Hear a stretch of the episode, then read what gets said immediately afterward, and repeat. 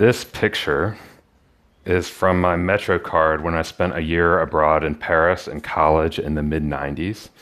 Uh, my friend says I look like a French anarchist, but this is still what I see when I look in the mirror in the morning.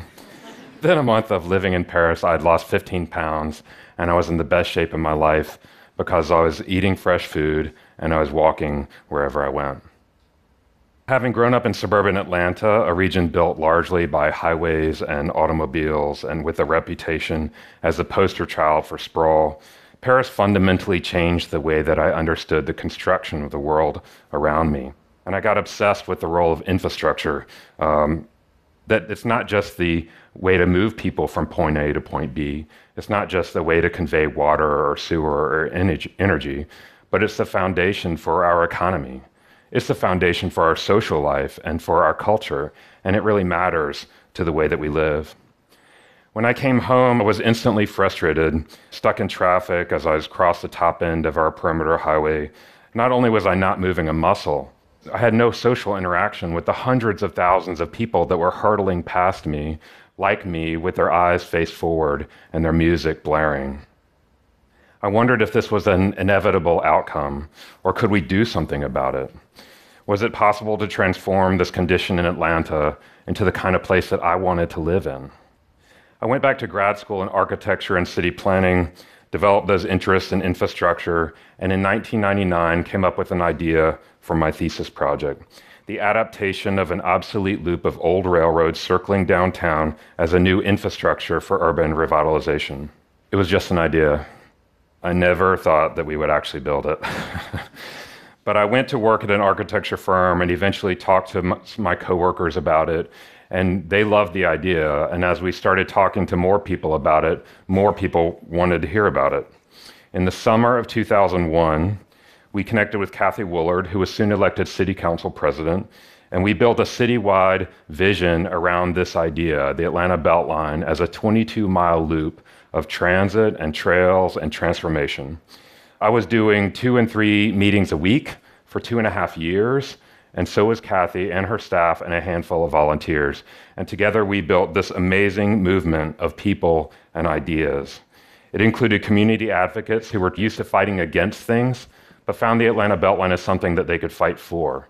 Uh, developers who saw the opportunity to take advantage of a lot of new growth in the city, and, and dozens of nonprofit partners who saw their, vi- their mission at least partly accomplished by this shared vision. Now, usually these groups of people aren't at the same table wanting the same outcome.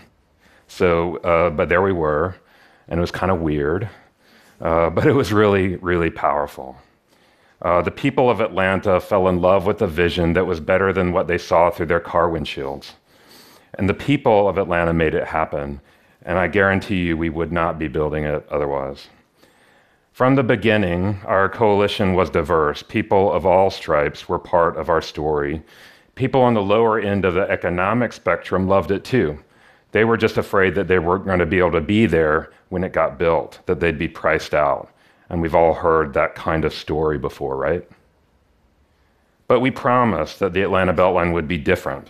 And people took ownership of the idea, and they made it better than anything we ever imagined in the beginning, including significant subsidies for housing, uh, new parks, ar- art, arboretum, uh, a list that continues to grow. And we put in place the organizations and agencies that were required to make it happen. And importantly, it is. Now we're in the early stages of implementation and it's working. And the first mainline section of trail was opened in 2012 and it's already generated over $3 billion of private sector investment. But it's not only changing the physical form of the city, it's changing the way that we think about the city and what our expectations are for living there. About a month ago, I had to take my kids with me to the grocery store and they were complaining about it because they didn't want to get in the car. And they were uh, they were saying, "Dad, if we have to go, can we at least ride our bikes?" And I said, "Of course we can. That's what people in Atlanta do. We ride our bikes to the grocery store." now, thank you. Yeah. Now they don't know how ridiculous that is, but I do. And I also understand that their expectations for Atlanta are really powerful. This kind of transformation is exactly like sprawl in the last century, the movement where our investment in highways and automobiles fundamentally changed American life. That wasn't some grand conspiracy. There were conspiracies within it, of course. Um, but it was a cultural momentum. It was millions of people making millions of decisions over an extended period of time that fundamentally changed not only the way that we build cities, but it changed our expectations for our lives. These changes were the foundations for urban sprawl. We didn't call it sprawl at that time, we called it the future. And it was. And we got all the highways and strip malls and cul de sacs we wanted. it was a radical transformation but it was built by a cultural momentum. So it's important to not separate the physical construction of the places we live from other things that are happening at that time. At that time, in the second half of the last century, science was curing disease and lifting us to the moon. And the sexual revolution was breaking down barriers, and the civil rights movement began its march toward the fulfillment of our nation's promise. Television, entertainment, food, travel, business, everything was changing and both the public and private sectors were colluding to give us the lives that we wanted. The Federal Highway Administration, for example, didn't exist before there were highways. Think about it. of course, today it's important to understand and acknowledge that those benefits accrued to some groups of people and not to others. It was not an equitable cultural momentum. But when we look today in wonder and disgust, maybe, at the metropolis sprawled before us, we wonder if we're stuck. Are we stuck with the legacy of that inequity? Are we stuck with this dystopian traffic hellscape? Are we stuck with rampant urban displacement, with environmental degradation? Are we stuck with social isolation or political polarization? Are these inevitable and permanent outcomes? Or are they the result of our collective cultural decisions that we've made for ourselves? And if they are, can't we change them? What I have learned from our experience in Atlanta is not an anomaly. Similar stories are playing out everywhere, where people are reclaiming not only old railroads, but also degraded urban waterways and obsolete roadways, reinventing all of the infrastructure in their lives. Whether here in New York or in Houston or Miami, Detroit, Philadelphia, Seoul, Hong Kong, Singapore, Toronto, and Paris, cities big and small all over the world are reclaiming and reinventing this infrastructure for themselves, including the mother of all catalyst infrastructure projects, the Los Angeles River. The revitalization effort, for which similarly started as a grassroots movement, has developed into a cultural momentum and is now in the early stages of being transformed into some kind of life affirming infrastructure again. This one with uh, trails and parks and fishing and boating and community revitalization and, of course, water quality and flood control. It's already improving the lives of people. It's already changing the way that the rest of us think about Los Angeles. This is more than just infrastructure.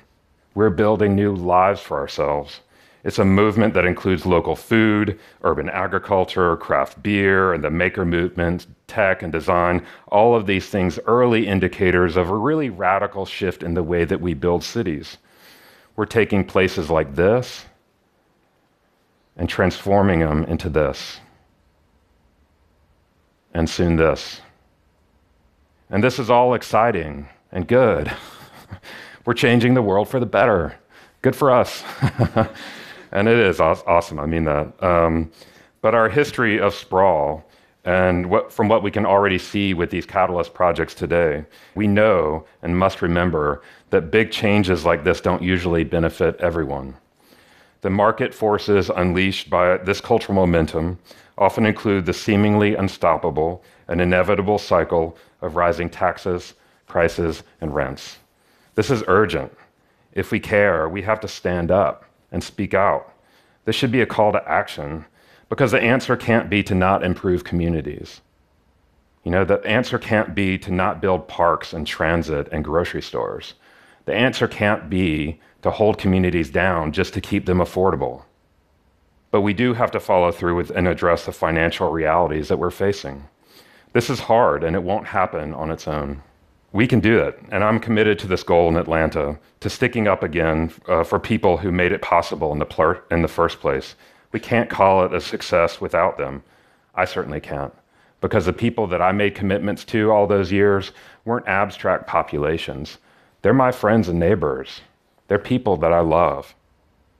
So even though it started as my graduate thesis and I'm working hard for 16 years with thousands of people to help make this thing come to life, I know and believe that who the Beltline is being built for is just as important as whether it's built at all. Not just in Atlanta, but locally and globally, we have to understand this accountability to the people whose lives we're changing. Because this is us. We are the lives we're talking about. These places aren't inevitable. The places we live aren't inevitable. And if we want something different, we just need to speak up. We have to ensure that change comes on our terms. And to do that, we have to participate actively in the process of shaping change. Thank you.